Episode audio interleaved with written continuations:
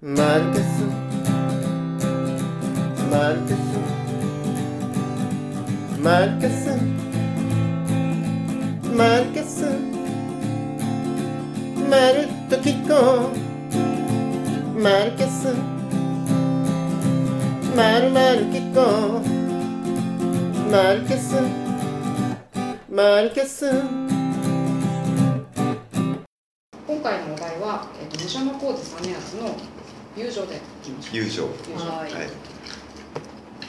えっと、未読座談会っていうのがもともとラジオですかそれはさっき聞いてラジオでああ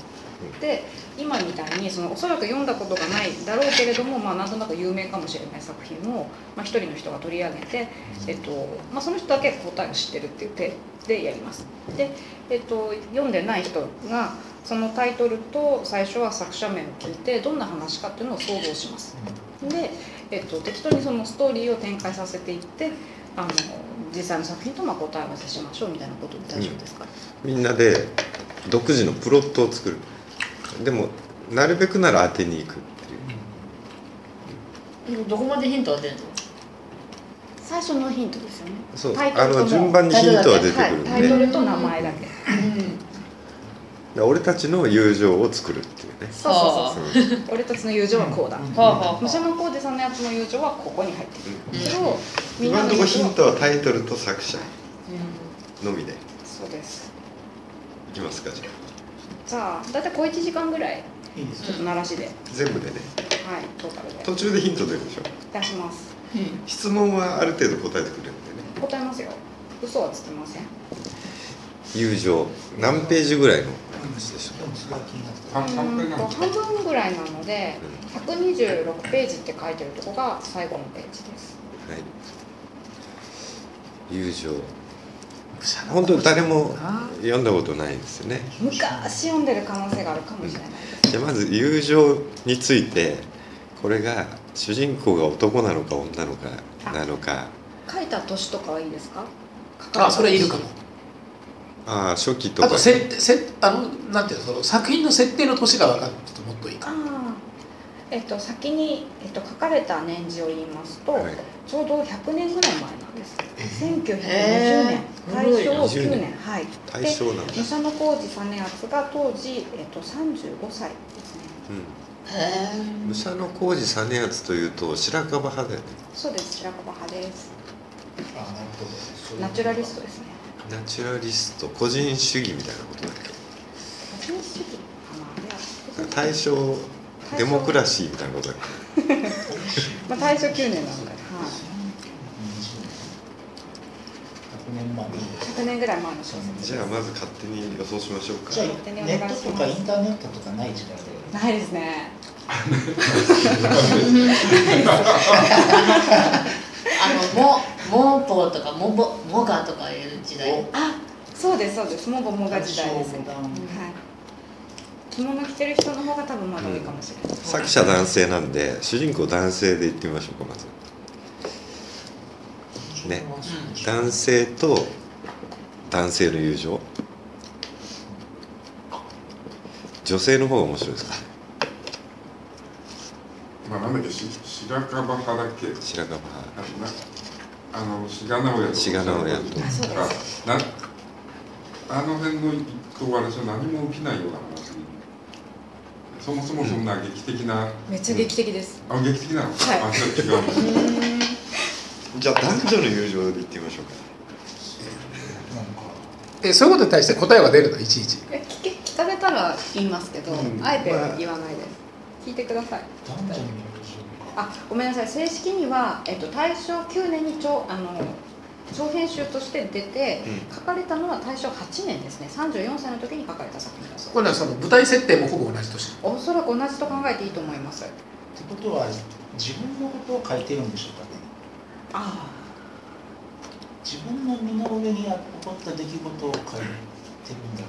る んだろうかあの武者の浩二実篤って公家かなんかのその血を引いてるんだっけあお家柄とってもいいですな名前が家族そうですね家族ですねだから自分のことっていうと麹町生まれですだいぶ絞られる公家家族で子爵ですねティボーイじゃん 今でいい麹町ってそうだねきっとね大正でしょ俺のおばあちゃんはね大正え中どういうとこから攻めりゃいいのこういう 話まだその主主人人公主人公の設定から攻めるえっ、とじゃあどうしましょうかね誰と何と何の友情かっていうことは言った方がいいですかいや主人公が男性か女性かまず聞きましょうか、はあじゃあそれは聞いてくださいい、一応人です人そもそもねえ男女では言えなだい男女がわからない男です男なのではい男ですうん学生時代ってことですよねきっ違う気がする何歳だっけ35歳友情といえば書かれた年は34歳で書いて34ます歳、ね、うんはい、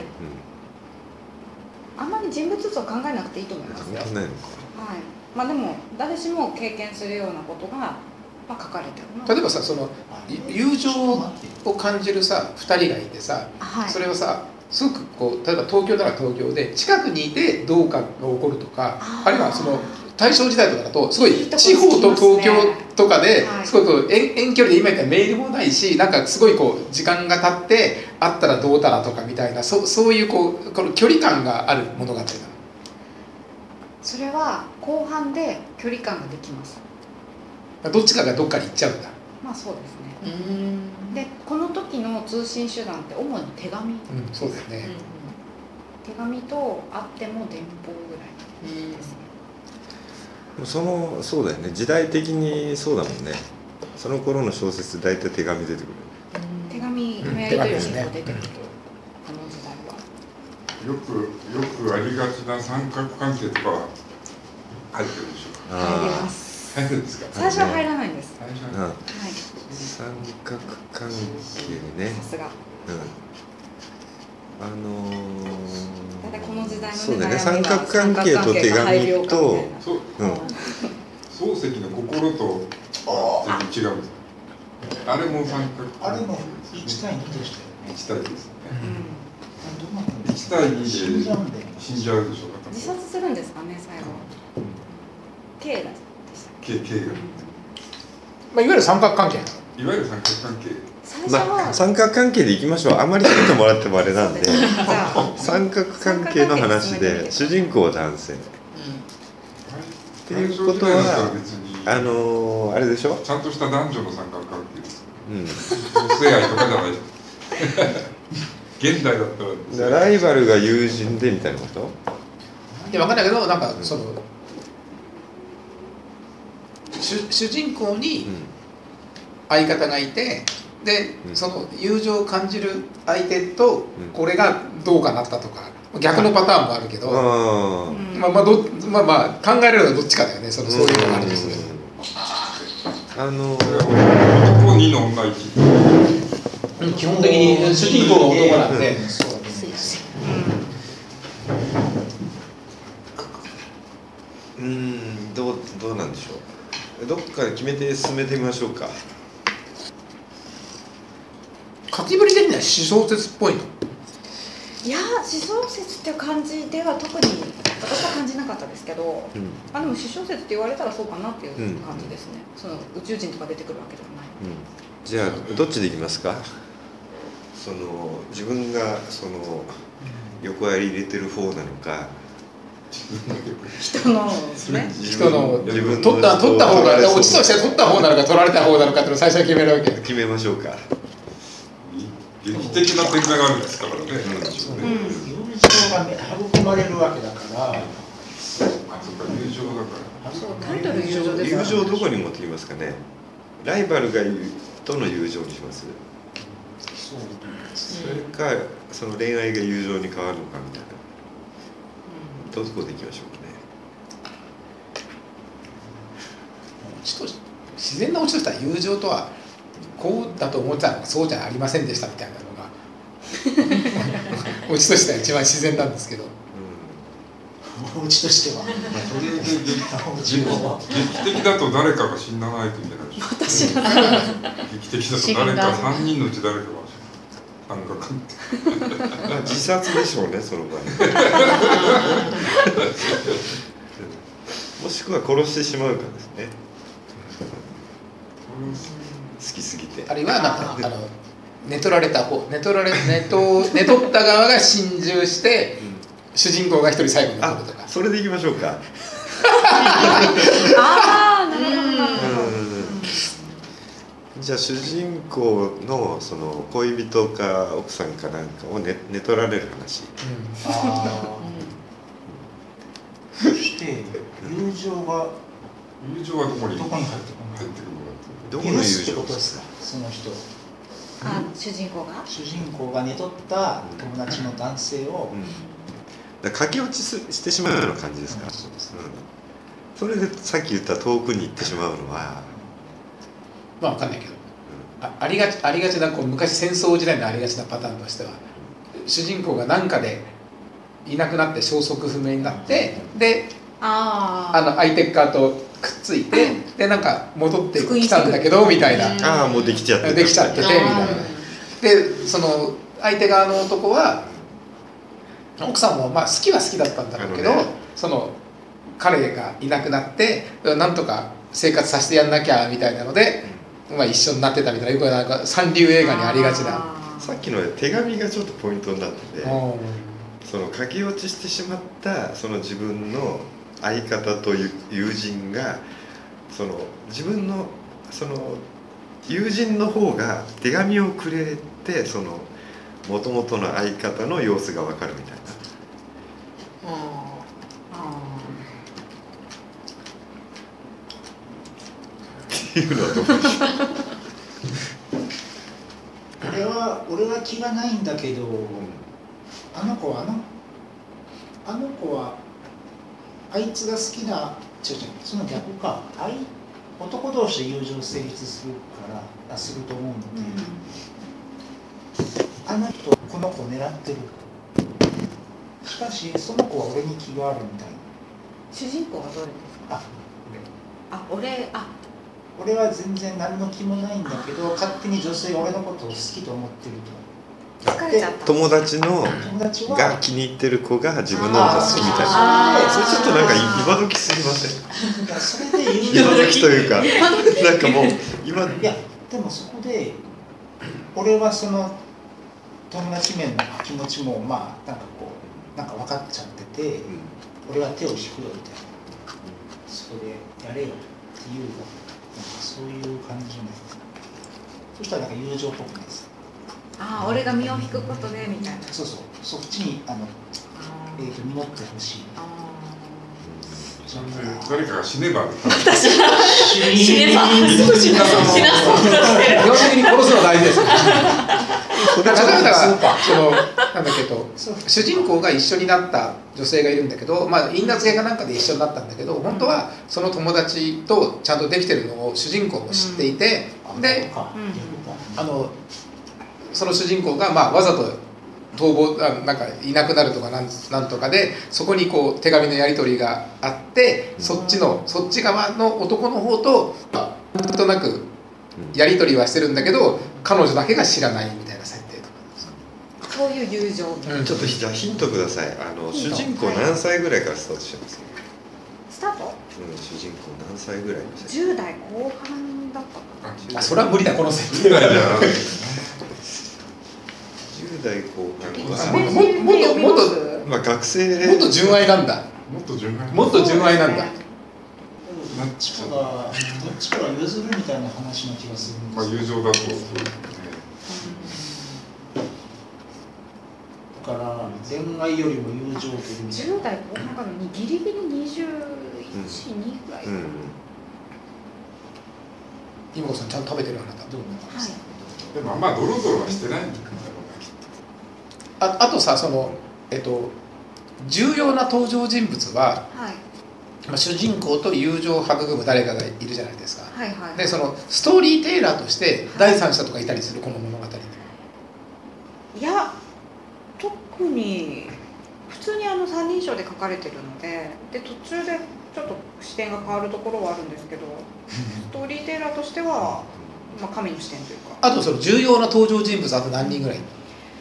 ええーっとまだ早いんじゃないですかそれそれはそういやでも小一時間ぐらいだったらもうそろそろで今んとこまだその今何陳腐なストーリーしか出 てないんで言ったじゃんだから本当クソみたいな話いや、なストーリーなんでしょそう多分本当にあのストーリー的にはストーリーじゃ的あにもはしかしたらそんな正解に近いのは出てたりする近いの出てますけどね 分かったじゃあ1ページ目読んでもらいましょうかいきましょ1うページ目朗読えーまず野島が初めて杉子に会ったのは帝劇の2階の正面の廊下だった野島は脚本家を持って密かに任じてはいたが死まれだった日々も彼は友人に誘われなければ行かなかった誘われても行かなかったかもしれないその日は村岡の芝居がやられるので彼はそれを読んだ時から並行していたからしかし友達の中田に勧められるとふと行く気になったそれは杉子も一緒に行くと聞いたので彼は杉子に会ったことはなかったしかし写真で一度見たことがあったそれは友達34人と写した123歳の時の写真だったが彼はその写真を何気なく何度も何度も見ないわけにはいかなかった皆のうちで杉子はずば抜けて美しいばかりでなく清い感じがしていた彼はその写真を机の前に飾っておいたらきっといい脚本が書きたくなるだろうと思ったしかし彼は沖田に写真をくれとは言えなかったそしてその後沖田のところへ行ってももう一度その写真を見せてもらうことはできなかったそして当人にも会うことはできなかった一度声を聞いたことがあるように思ったしかしそれは杉子ではなく杉子の妹の声だったかもしれなかった1ページです主人公は野島正解で杉子を取り合うっていう話ねまあそうですね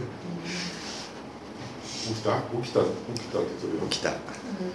冒頭からみんな出てんだわかりやすいで知ってるんですよだねってめっちゃ好きなんじゃんもうすでに、うんみんいや合ってないよながねうみんなの憧れ杉子うんなんか妹が出てくるとかにもありがありがちな 妹出てきま写した真でね見て好きになった写真で見てる野島はねで舞台に対してだあの時代の帝劇の2階の芝居をやって出るってことは金持ちなんだよいいとこのいいとこのいいとこの人たち基本ただ起きた友情を育む人はここに出てこないですねまだ出てこない出てこないんだそっか妹でもないってことね姉と妹の友情ってことですかそれ友だから友情を育む人はそのそのなんとかなんとか子さんのす杉け子違い杉子さんの血縁とかそういう感じなのますあ違うのかまだ出てきてないけど杉子を好きな誰誰かってことでしょあ出てくるわけだきっと野島とそうそうそれが杉子の兄弟とかだと分かりやすいんだけどそういうわけじゃないんだもんねうんまだ出てない人との友情ね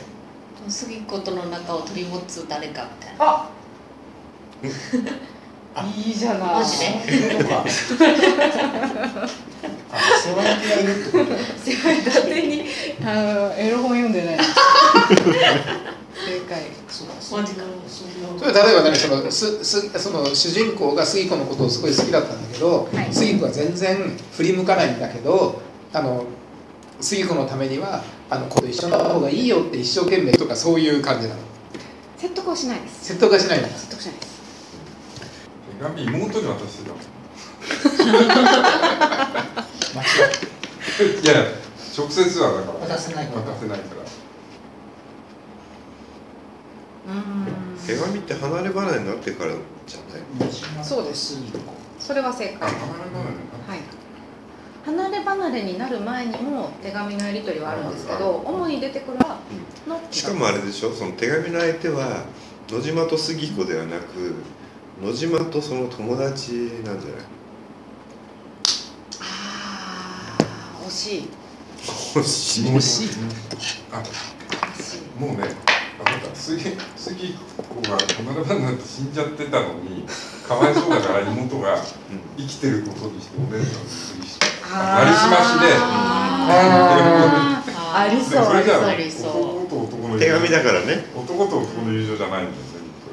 え手紙手紙って決定的に決定的にこのストーリーにするぐらい重 要な手紙はものすごい重要ですあ重要なじゃあそういう話なんだ手な紙が何か手紙手紙手紙がはいすごい重要なんだ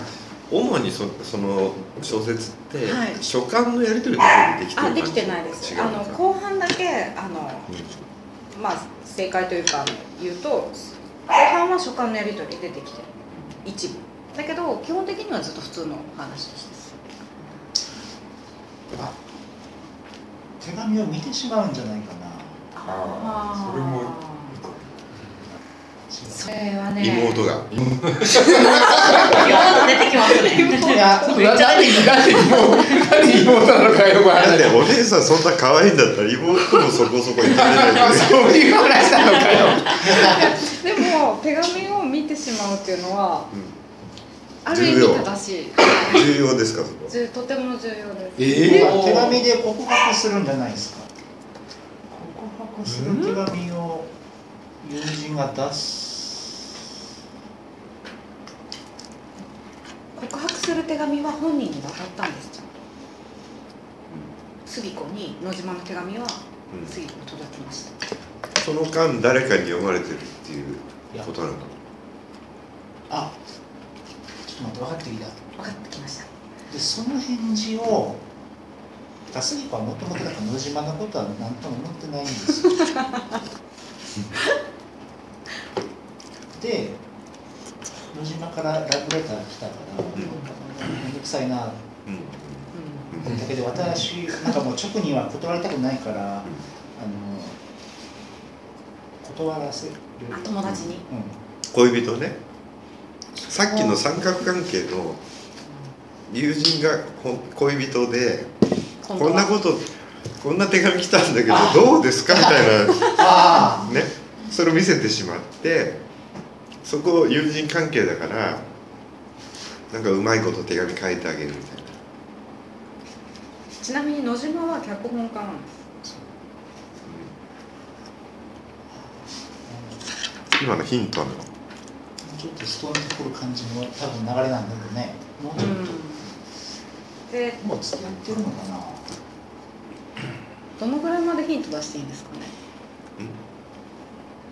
重要なヒントはまだ最後のページ読んでからでしょえとかさ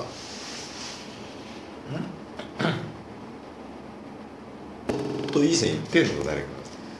くだらないってことはさ本ハ当ッにくピーだらエンドないにもなんないんだよね基本あーどうかなあどうかななんだ結ばれないってことってことですまあか、野島視点で言うとそうかもしれないうん何がハッピーかでも何がハッピーかって劇話的だだってかことらはやっぱりなんか死ぬんだね死なない死ぬんだ死なずして劇その的脚本家っていうところで言うと、そそれを劇になんかして劇でなんか思いを伝える的なでも劇的劇的でも ない劇的なのと劇なのは全然別だよでも脚本家ヒンヒントっぽいから自分の劇に呼ぶんだなえー読まない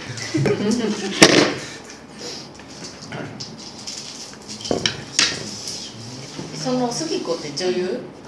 いや杉子はまだねあの女学生最初は 10, 10代後半それも1617代あだから、その野島と友情を育む男性が杉子の家庭教師だったあー小説とかでよくありがちなパターンだよそれ外れた家庭教師とかじゃない提供してはないですじゃあ年齢設定ね主人公二十歳ぐらいじゃない、その杉子とその友達主人公の友達その辺全部同い年ぐらいえっと杉子だけちょっとだいぶ年下なんですよだいぶ年下うロリコン的なしかもそのゆ友情な友情の相手は水ゴの血縁者ではないっていう話だからねんうん冒頭にはだから出てきてないんですよ、うん友情育む相手は。あれ男女の友情じゃなくて男男の友情だっていうのはは正解です正ね。解です男男 なんです男の子でやけに若いくせにその日劇かな帝劇かなんかに行くぐらいの女なんですよ鈴木杉子はまあ兄弟で行ってるんで連れ立って行ってるんで死ぬんだったら死ぬのは杉子死なないあ知らないんだ誰も知らないんです知らないですね残念ながら死なないですあ今誰も回知はらないはいちょっとは待ってい杉子っ私は知てりますそけもどそも杉子はな知ってますなんで杉子は一緒にあれ行くんだっけ兄弟だからじゃない誰のえっと起きたああ起きたじゃないごめんな中田中田の妹なんだ 仲間内の妹なんだ仲間友達の妹が一緒に劇に行ったとか冒頭なんだっけそうそうそうその野島と杉子とそのそ友の野島のと友人うん友うん人そそこの三だって角言っていいのかなそれ三角かどうかわかんない微妙にわかんないえだからその誰かは水分のことは別に何とも思ってないんですよ多分さっき家庭教師っていうのになんか感動してはたねしない同じ学校の卒業生とかなんとそんな感じなんか同同期みたいな感じ友達で同じ先生に習った生徒的なつながりそこそうですそこはね書いてなかっさっきの入江入江さん案でたうんうん杉子が憧れている人物あそうそうと野島の友情正解おおえー、杉子が憧れている人と野島の友人あれなんでです当然野島は杉子が好きあすいませんそうそうそうそうですでで野島は手紙を誰かとやり取りするんだけど誰かに見られるっていう最後がちょっと違う水分とどこ憧れでて友情なんだからやっぱり身を引くは正しいのかもしれないですねそしたら野島だけが両思いだって知ってるんだけどみたいなあ2人が勝手にすれ違ってるのそこがうまくいくのも嫌だし、うんだけどうまくいっても欲しいしみたいなあれはその女の子が両方のことを好きだ、あアフタマタみたいな、うだいん、ぶ発展家ですねそれは多分だかそれは違うらそのそのその人が好きなんだよね野島じゃない方が好きだと思うんだよねう野島から手紙が来てうん「告白されたけど私はあなたが好きです」みたいな手紙がまた来たんん正解あじゃあ手紙が三角に使 うんだおお 大体そんな感じ入江さんの発想はあの実に正解に近いですえでもそれをトレースするとさ一番最初にさ適当なプロット言ってるやつは何が近かったんだえっと三角関係っていうところと、うんなんだっけそのお友達関係が男同士っていうところとうんぐらいかな、でもそこで友情がどうなどう友情なのかその後やねだから友情もうだいぶ出てるももうでもほとんど出てまういすけよいけそうな気でがすもる、ね、うん、いけそうな気がするんですけどなんかピースが足りない友情の感じが違うのか最後のじゃあ誰が死ぬかみたいなこといや死なない死な ない知らないみたいですそれ今回ね残念ながら死なないんですよでも精神的に死んでる人が一人いて野野島島そうですでそれがじゃあどうやってとどめを刺されたかっていうところを当ててくださいうんうーんお脚ー脚野島は脚本家っていうのはプロもうプロとしての脚一本家応そうでですねはいプロがとし上映てされることはあるのあんま人気ないんですけど、まあ、ぼちぼち頑張ってやりましょうみたいな感じでな2人で見に来たってこ二人っていうのと杉子とはいそのもう一人憧れの人あーあはいは見見に来ないです違う憧れすごく憧れてるのがイケメンの俳優だとかそういうそれはああイケメンはイケメンですすごいはい俳優俳優ででもはないない学校の先輩 演先劇輩で者もなではいないです教師教師でもないですもともとその友達同士なんでうその野島とじゃあその野島が脚本書いてる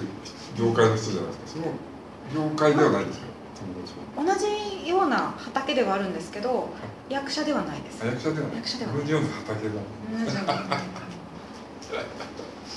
ら脚本家っていうのが重要なんだとしたらあんまり重要じゃないかなあそうな今になって思えのば最最後のシーンと関係ないのそれあ挫折とち関係ちょっなといちょっと関係ある挫折と関係するでしょ関係します関係しますそけどの自分の劇つまんないとか言われちゃうとか才能そうのいう違挫折うを見せつけられて打ちのめされるっていう格が違うみたいな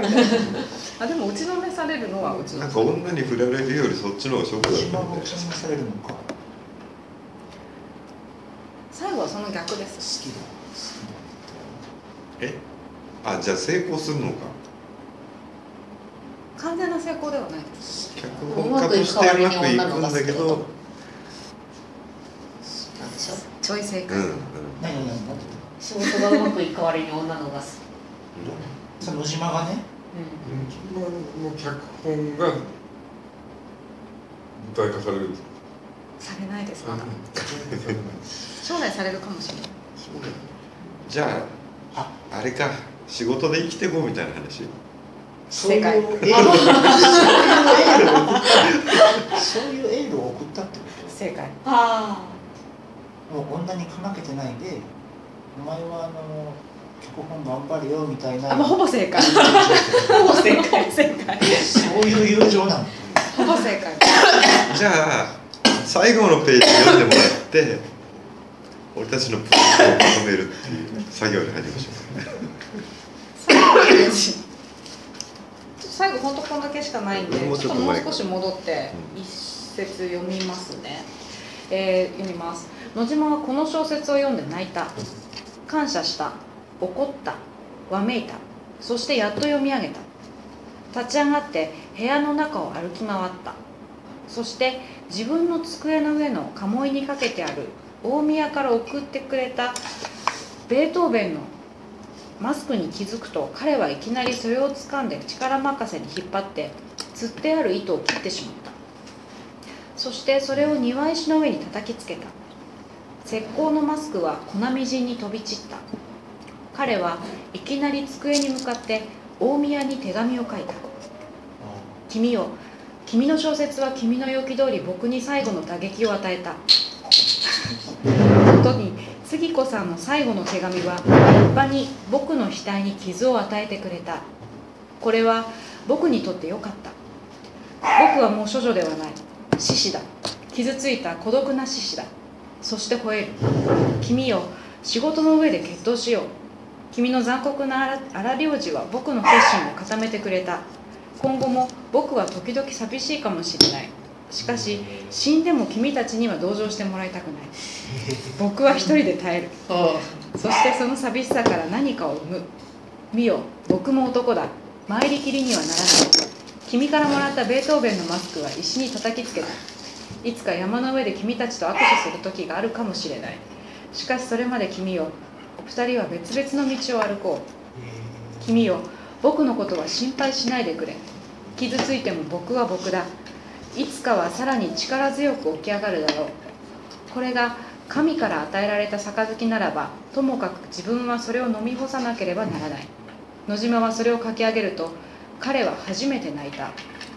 そして左の文句を泣きながら日記に書いた自分は寂しさをやっと耐えてきた今後なお耐えなければならないのか全く一人で神を助けたまえっていう仰々しい終わり方ですそうじゃあ行きますかあプロットねお願いしますプロットまず脚本家の野島の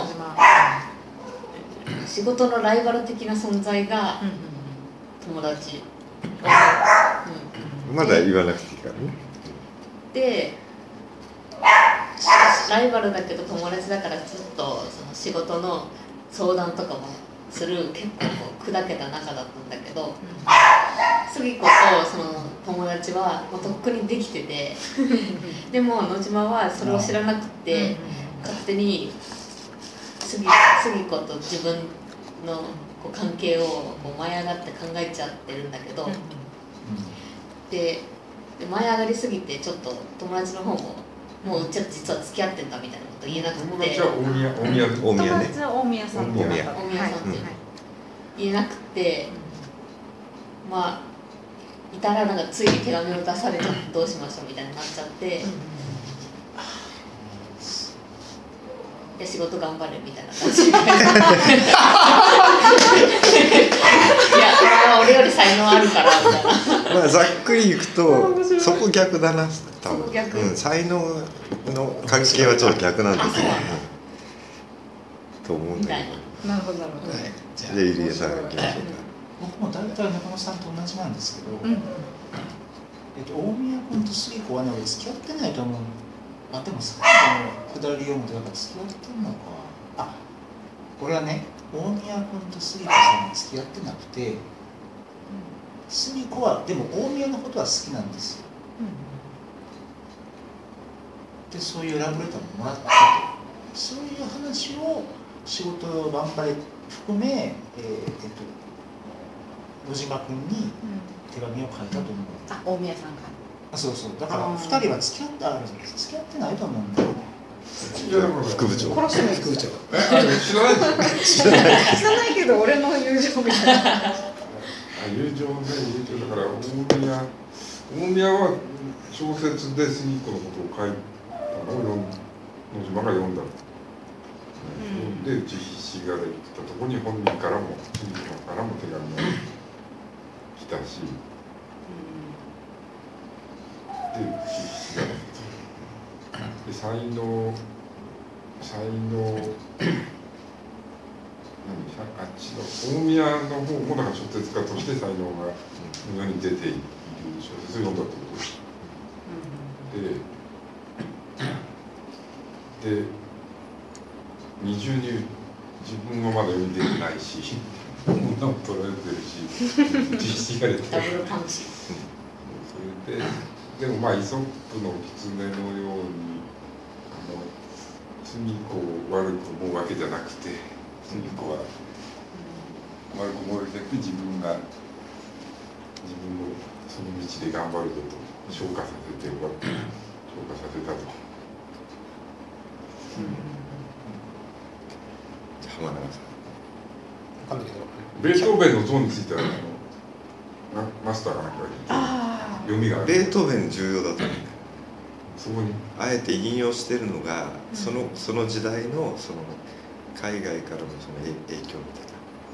へいーなのをちょっと入れてきたんじゃないかなうんえーこ何かを象徴してるベートーへ大え宮が送ってきたベンが叩そうき合そってますう大宮が送ってきたベートーベンのそのマスクに何か意味があってそれを叩き割ってると思うんでねでそれがあれでしょだからベートーベンは努力する天才そうそうそうあーモーツァルトが生まれながら天才であるる小説家のその大宮からあそうかそのお前は頑張り屋だっていう意味を込めてベートーベンのマスクをそういうことか気に入らなくて浜田さんと飛ばしちゃいましたいいねよいいよいいですかだからその野島はその天才大宮の小説を手にしてそこに書かれてる多分杉子も自分も出てくるような小説に打ちひしがれるなんかその才能にもうちょっとその嫉妬するような感じで本を読んでそれに杉子からの手紙が追い打ちをかけるっていううんなるほなるどほどなるほどそれでそれを受け取った野島はマスクを叩き割りチクショーってチ今日はもっといいものを書いてやるんだみたいなクショーバレ 見てろよみたいな、で友情はそこでうん、友情生まはれだてか終わったら小説小説自体はその含みを持たせて終わってあの結局その大宮があの、ん野島を励ます意味もあったのかななかったのかなみたいな。最終的に大宮を認めるみたいな大宮のその小説とか、そのマスクとかもろもろで自分はやる気が出て自分もなんとかこう杉子は手に入れなかったけど脚本家として頑張るみたいなうそうなんだもうベートーベン確か耳が聞こえなうんかったので何か根本的にうん分かってない部分っていうのがあるんだよっていう暗示だと思ったからその話を聞いた時にうんその、えっとまあ、例えばなんかプロデューサーがいて、えっと、その大宮の小説を、えっと、なんだっけ主人公が、うあと脚本にすることによってあの生涯が成り立つっていうなんかこう、まあ、プロデュースが出来上がったかなんなんかなんかっていうかしょ商売として出来上がったそう仲がいいからねでややっててそあのじゃあじゃあ君の書いた小説を、えっと、僕が脚本にして芝居にするんだよみたいな話が、まあ、仮に仮にあったとしうん仮にあったとしてで送られてきた小説はその彼女と彼があのいかにその脚本家を、まあ、欺いてじゃないけどあの上手に恋愛をしてるかっていう実はそういう話でしたみたいなだからそこにそこに気づかないのがうんそこに気づくようにならないと君は一流になれないんだよっていうのがそのベートーベンの暗示みたいなそんなことなのかなあの最初のページと最後のページが読まれてその間をが抜けてるんだけどあのそもそも、えー、と沖田大宮その野島は同級生で多分その文学系の何かグループに属していてで沖田の妹であるその杉子に対してみんな好きだったんだけど特に野島はそれをもう言え言えない言えない告白もできずにいたんだけどその大宮はそれを告白して杉子と結婚して僕がその山に住ん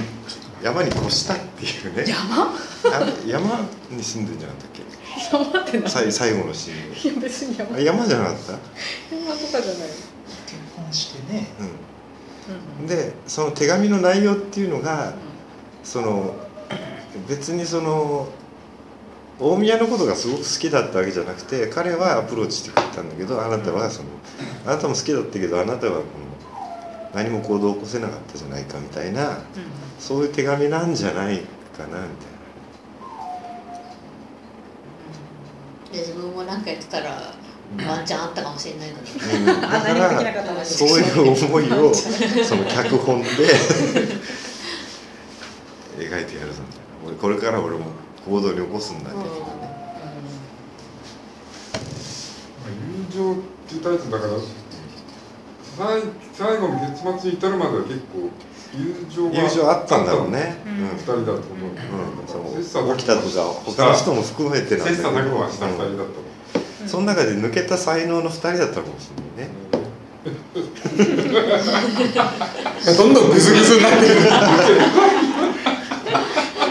ないこそれ正解言っていいのいや誰じゃあ誰か今のでままとめてみまましょうとまんのこ んなの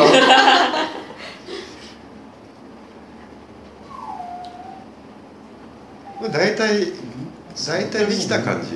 まあまあまあできましたね大体ね友情などこが友情なのかがちょっと今言ってきてしまうのそうでそう確かだねに友情らしうきんなんか切磋琢磨した二人の関係が壊れた以上しかないですね今のままだと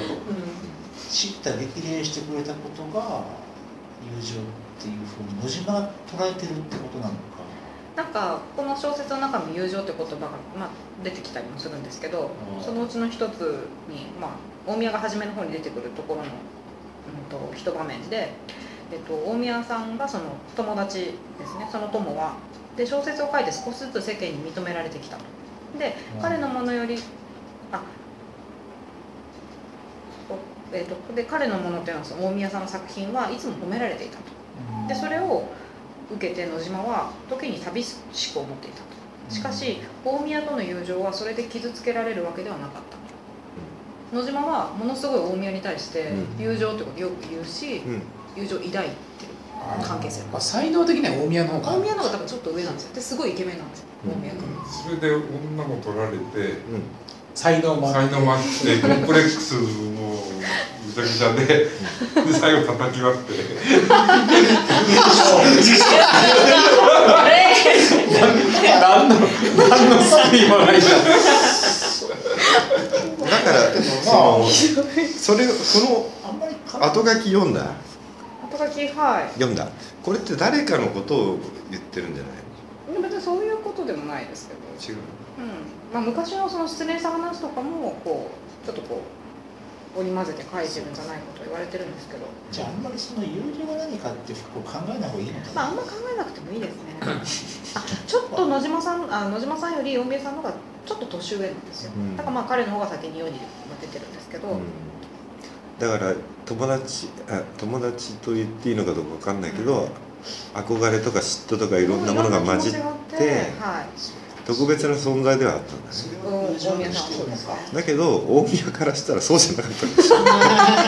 んですそんな気もするな数いるお前にはベートーベンのマスクをそういうベクトルが最後のあれだねその杉子の気持ちが、うん本当の気持ちが読めてないんでね多分そのイケメンで世世に出たその大宮と一緒になったけども本当はみたいなそうなのよえ本当はないの内間のことが好き杉その杉子の手紙に額に傷を負ったみたいなのがあったじゃんそこは読めてないんでね今の俺たちのプロットではああ書いた手紙の内容ってことですそうそうそう次子が何を書いたかってことそうそうそうああまあまあそれもそポイのント辺小説に出てくるでしょでも出ます出ます全然えラブレターの返事ってことですよねあれちょっと待ってそういうことではな俺いの中ではもう大宮と杉子結婚してんだけどそこ違うのかな結婚する結婚するすごいあそういう知らせを聞いたわけだ野島はあその手紙なのかなで額に傷を負ったんや